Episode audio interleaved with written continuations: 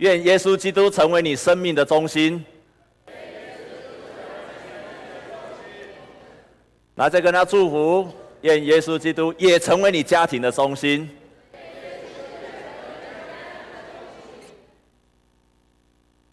在我开始分享之前，我要先做一个声明，因为上个礼拜我讲了一句话，这个礼拜大家一直问我，一直问我，一直问我，让我很不生困扰。上礼拜我只是说。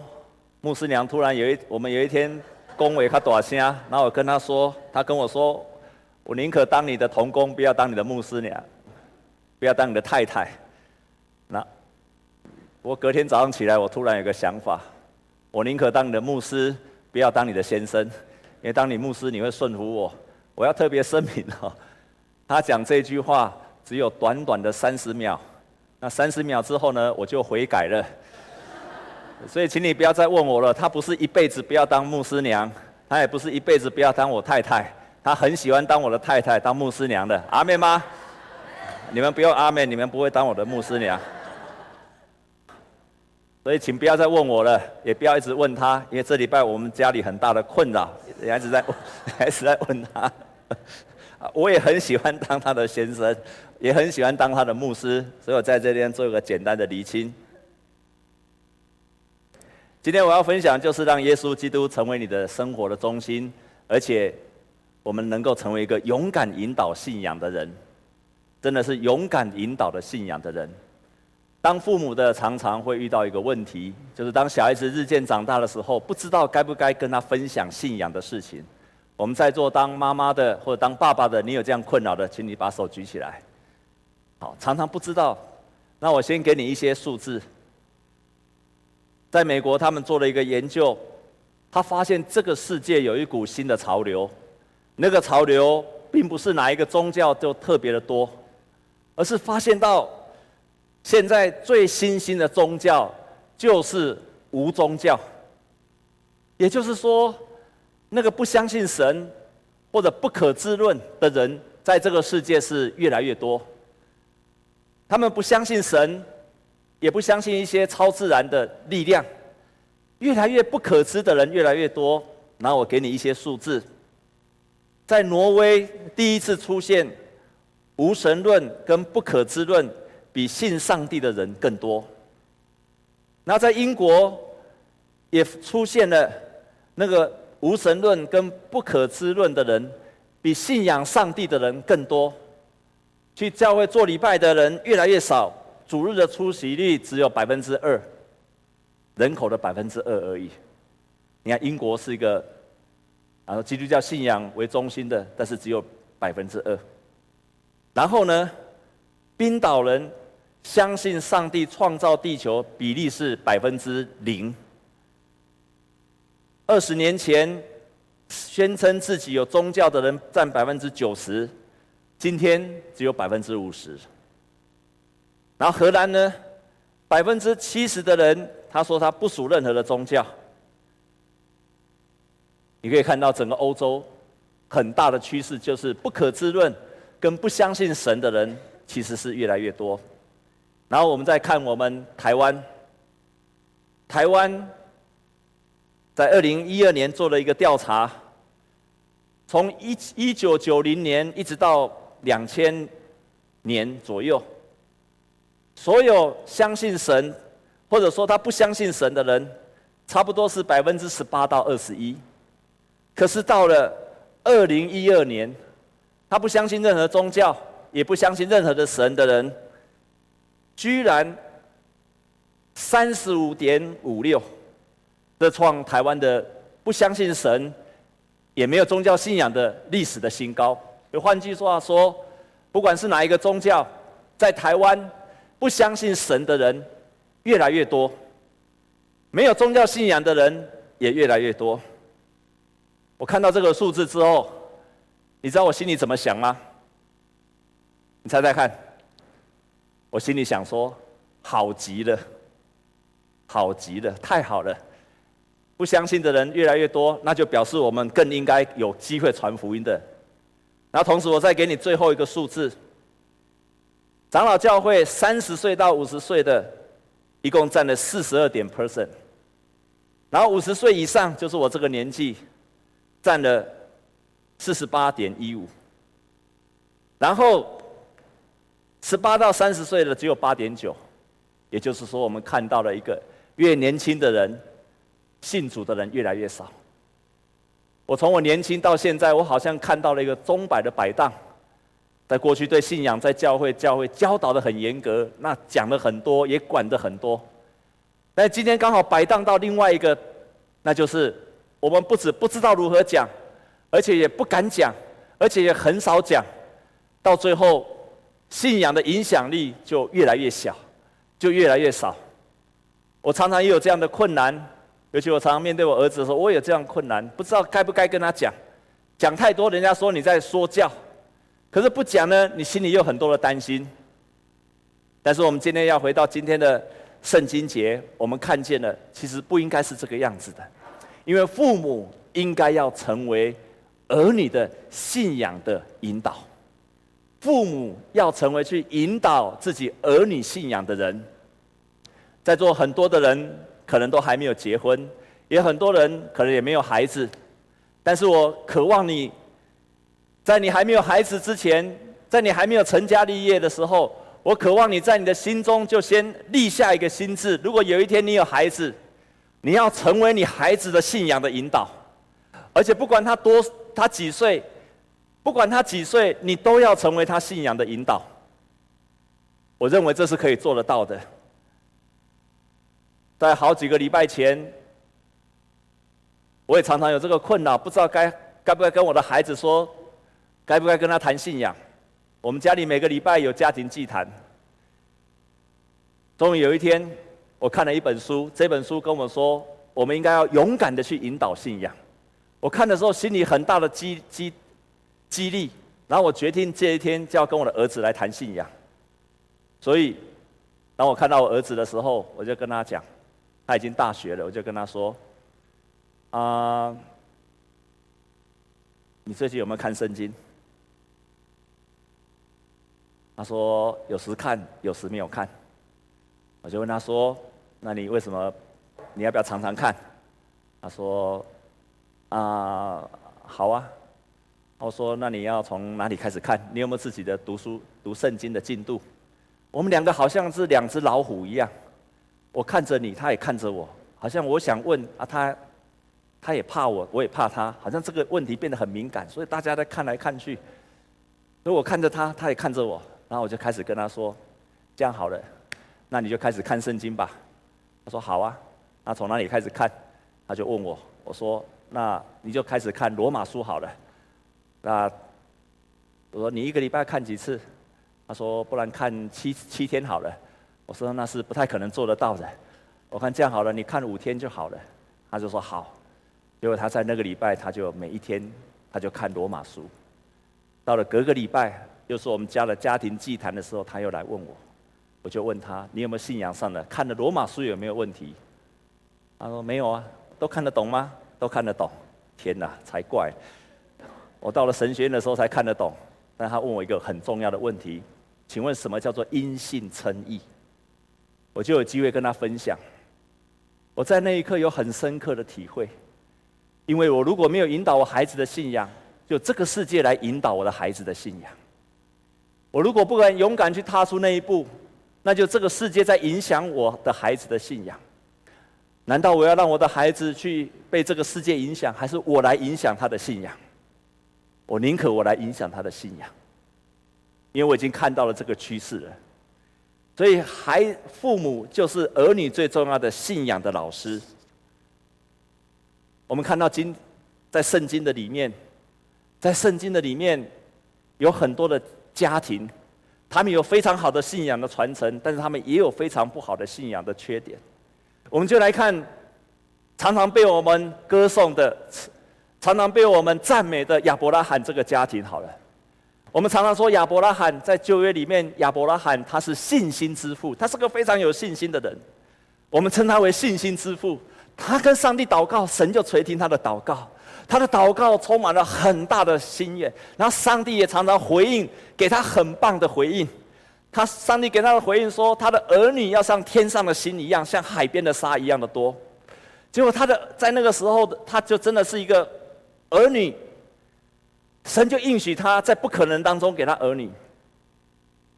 然后亚伯拉罕他的儿子以撒也是充满信心的人，所以阿公有信心，然后到这个这个这个爸爸也有信心，那阿宙有信心，然后阿公有信心，然后到他的再下来第三代雅各也是非常有信心。然后到雅各的孩子叫约瑟，也是非常有信心。然后他们家里还有一个特色，就这个家族的人都很会做梦。在座弟兄姐妹，就是他们家族很奇怪，连做梦也会遗传。你们有没有家族做梦的遗传的？请举手。就是你阿祖很会做梦，你阿公也会做梦，你爸爸也会做梦，到你都很会做梦。你有这样的遗传的家族，请你把手举起来。真的有哈。所以你们有亚伯拉罕的 DNA，这个家族也是很喜欢做梦。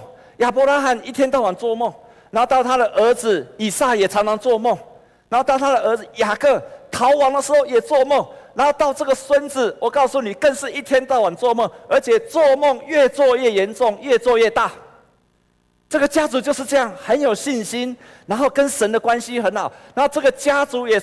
不管到什么地方，他们就建造家庭祭坛的人，他们到哪里都敬拜神。所以从某个方面来讲，亚伯拉罕这个家族超棒的，成为我们信仰的典范。On the other hand，但是从另外一方面，这个家族也是极其失败的家族。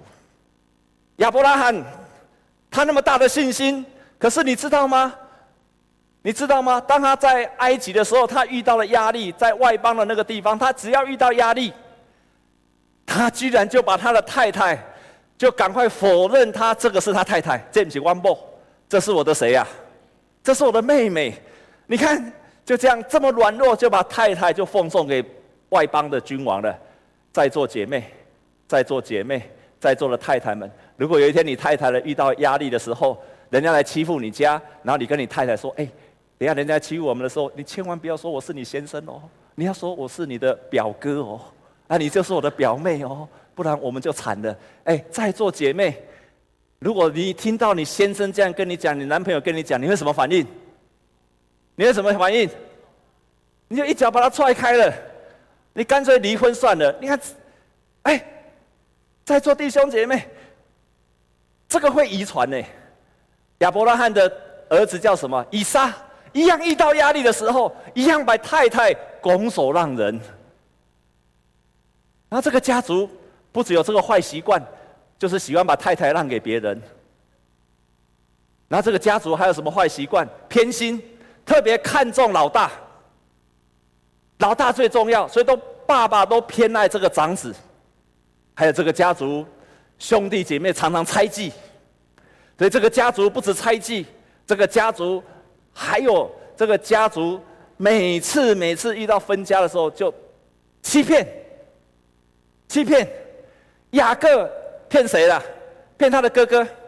然后雅各的孩子就骗骗爸爸，然后骗他的兄弟。所以这个家族，我们从信仰上看，有信心、做异梦、跟神很好。可是另外一方面，他们的品格里面充满了欺骗、背叛。懦弱、无耻，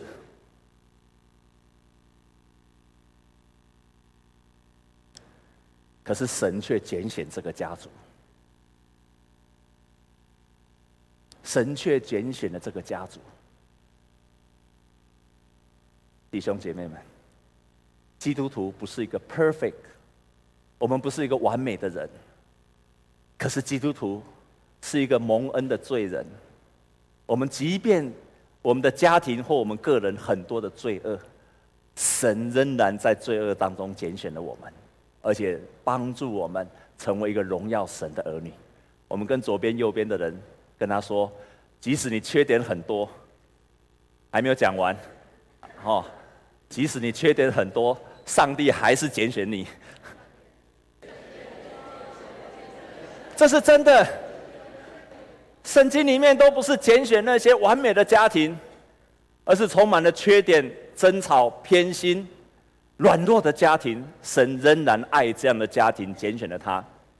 这个家族的不良的遗传到什么时候结束呢？到约瑟。约瑟被出卖之后，他本来可以报复，他可本来可以记恨，但是当他到埃及的时候，他的被他哥哥卖去埃及当奴隶，他本来可以，他已经成了宰相了，他本来可以报复他的兄弟，但是他居然做了一件事情，他饶恕了他的兄弟，他忘记了他的兄弟在他身上所做的一切的罪。于是，这个家族的咒诅就到了他的家，到了约瑟为止。所以，亲爱的弟兄姐妹，我要在这个地方激励你，那就是，那就是，即便你的家族、你的上一代、你的阿公、你的阿祖，你整个家族看起来有很多生命的问题。他也许是很贫穷，也许你的上一代充满了争吵，也许你上一代、上上一代他们很多的记恨、很多的仇恨、很多的偏心、很多的软弱。但是你要这样子宣告：从我这一代开始，因为我信了耶稣，咒诅到我这一代结束。阿门吗？你一定要这样子的信心，你一定要有这样的信心。你家族的那些恩恩怨怨、恩怨情仇，不要让它延续下去了，要不然你会像长龙的家族，即便他们很有了钱，可是充满的都是都是都是憎恨的。要不然你的家族会像台塑的家族，人家家里起码还很有钱，你家又没有那么有钱，又充满了争吵。他们虽然有钱，可是却不快乐，却不幸福。你所看到的都是都是抱怨，都是争吵的。因此你要这样子的努力，也这样宣告，就是让那上一代的那个咒诅要到我这一代的结束为止。耶稣基督的宝血会遮盖这一切，所以父母会这样子的影响一代接着一代。我们可以如何的做？在今天我们所读的《生命记》第六章第四节到七第七节，我们再来读一次《生命记》第六章第四节跟第七节。在《神明记》第六章第四节跟第七节，我们特别来先来念第四节跟第五节，我们一起来读。预备，请以色列啊，你要听耶和华我们神是独一的主。第五节，你要尽心、尽性、尽意、尽力爱耶和华你的神。所以你看，他前面说，你要如何引导你的信仰，下一代的信仰，你第一要做的就是，你要先去爱神，你要先去爱神。当你爱神的时候，你就率先成为了一个榜样，因为你如何爱神，你的儿女就看着你如何爱神。如果你对信仰都不在乎，你的儿女绝对对信仰不会在乎，不可能你一直叫他去教会，不可能你叫他读圣经祷告，他会听你的。因为他是看你怎么做，他是看你怎么做。有一个很有名的牧师叫 Stanley，他常常在 Good TV 里面有出现。这个 Stanley 在他的儿女分享这个爸爸牧师的信仰，他说：“我的爸爸，他在台上跟在家里没有什么两样。他是一个谦卑的人，他在台上所讲的，在他家里是完全一样。他是一个谦卑的人，他不善。”不善于打理家事，但是他很喜欢，他会帮忙洗碗。所以这个父亲不只是在教会有好的形象，他在儿女的心中也有好的形象。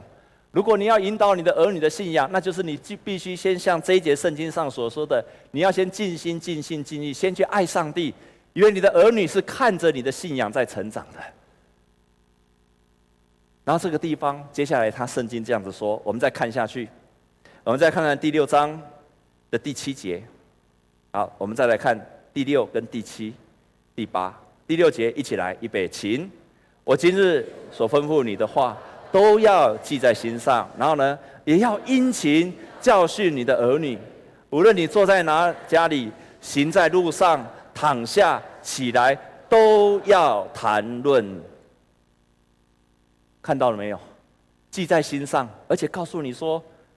你躺下去，你起来，你走路，你坐，你都要去谈论你的信仰，这样你的儿女就这样子领受了信仰。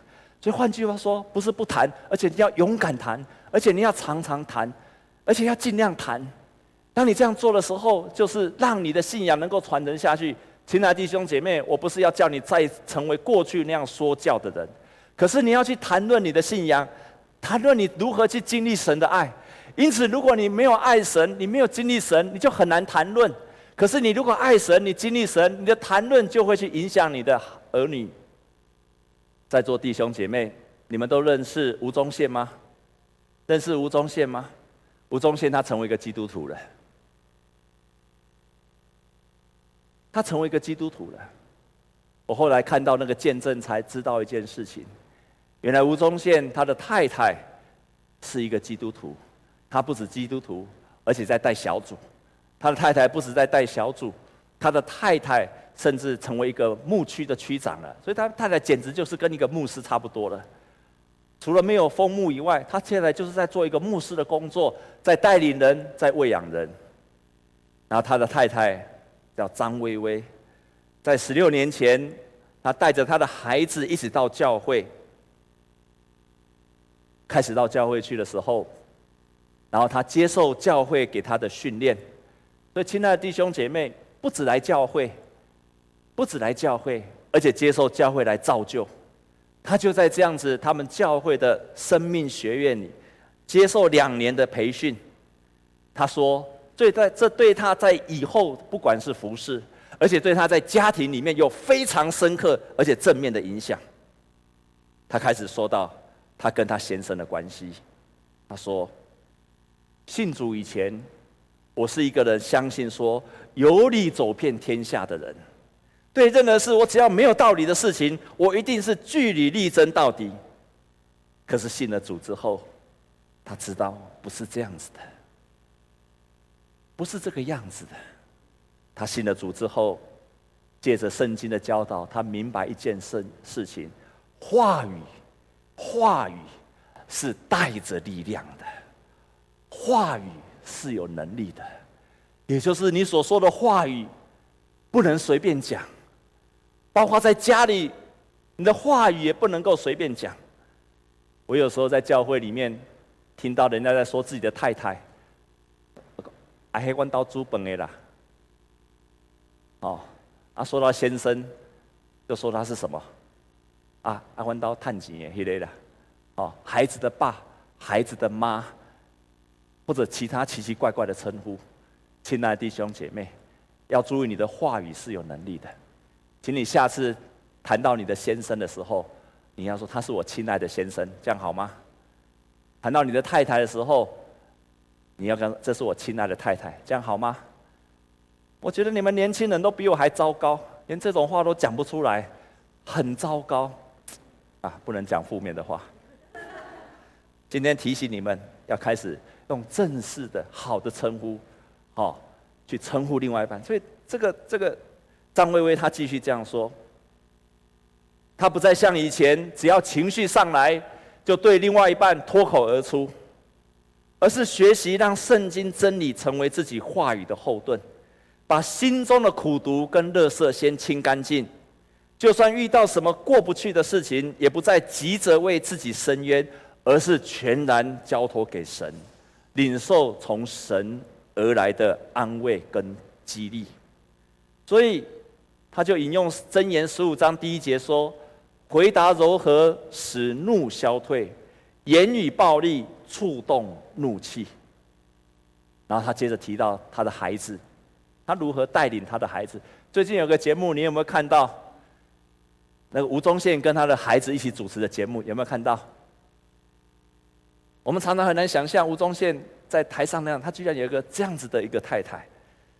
他说：“我每一天。”都把圣经里面的话传简讯给吴宗宪，希望他无论在演艺圈里面遇到什么样子难处，他要依靠神，常常在主的里面寻求神的带领。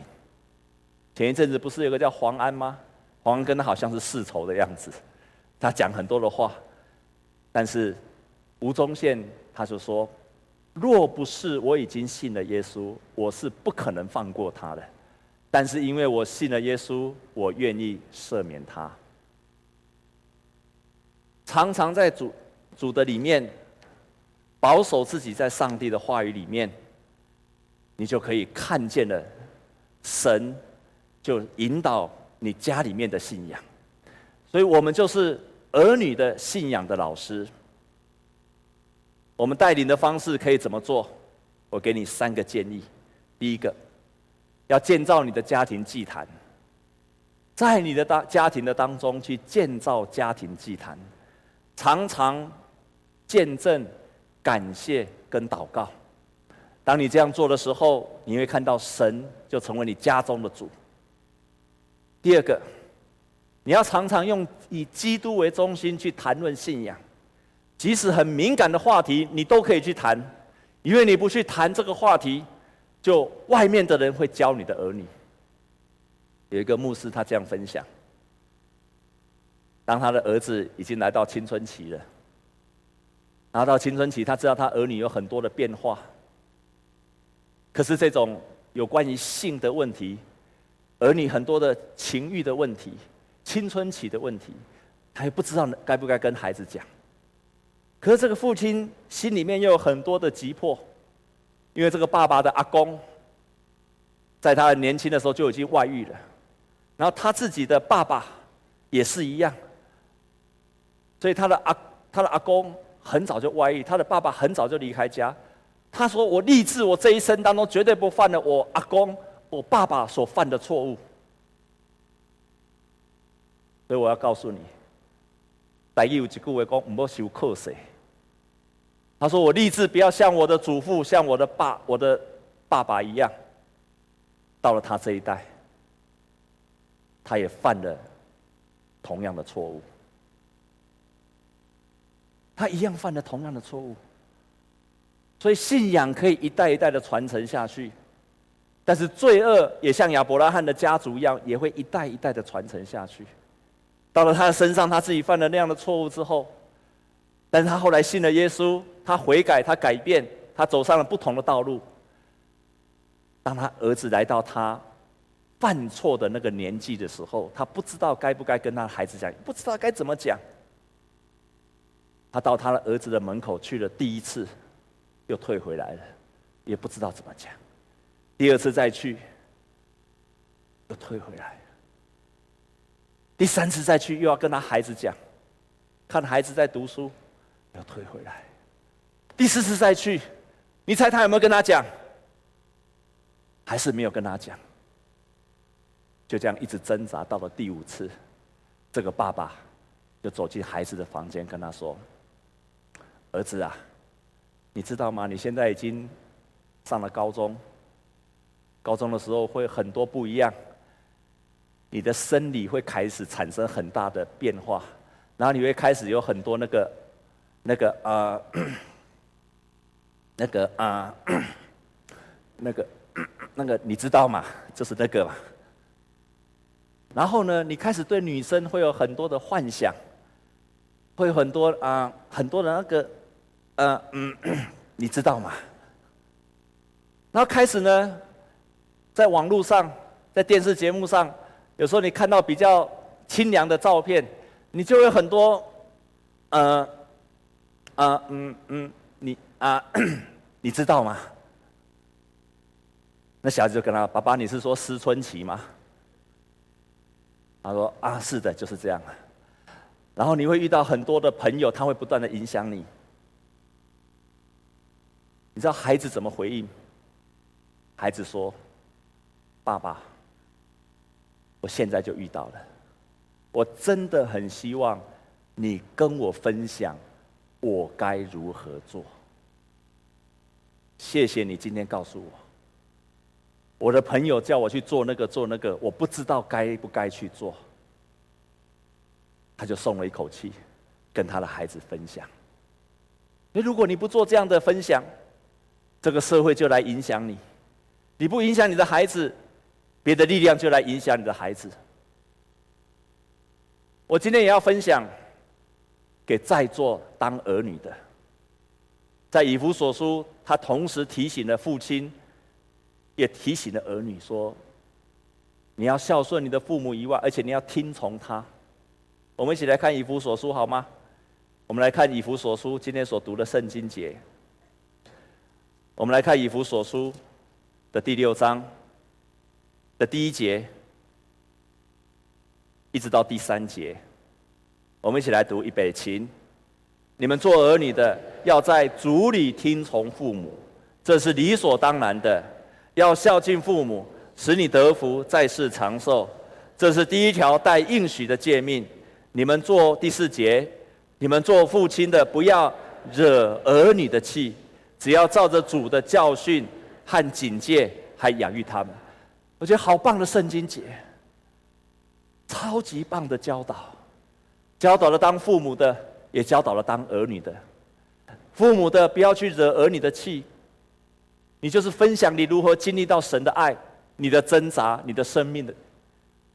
但是做儿女的，我们在座多数都是儿女的，你要听从主里听从父母，因为你的父母就是你的智慧的老师。所以我也要提醒在座这些年轻人，当儿女的，当你的父母跟你分享的时候，请你要拿掉说你很烦，请你不要再摆出一副那种，哦。啊，啊，在主里面听从，因为他是你最重要的信仰的引导。神借着第一代的人的智慧影响我们，神也借着因为我们的听从而领受上一代的祝福。那这样子，我们才能够真正成为以基督为中心的家庭，就会蒙神所祝福。我们同心来祷告。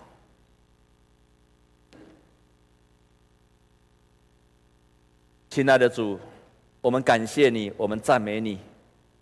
求主你帮助我们，让我们为父母的照着你圣经所教导的去做；然后我们是儿女的也听从父母。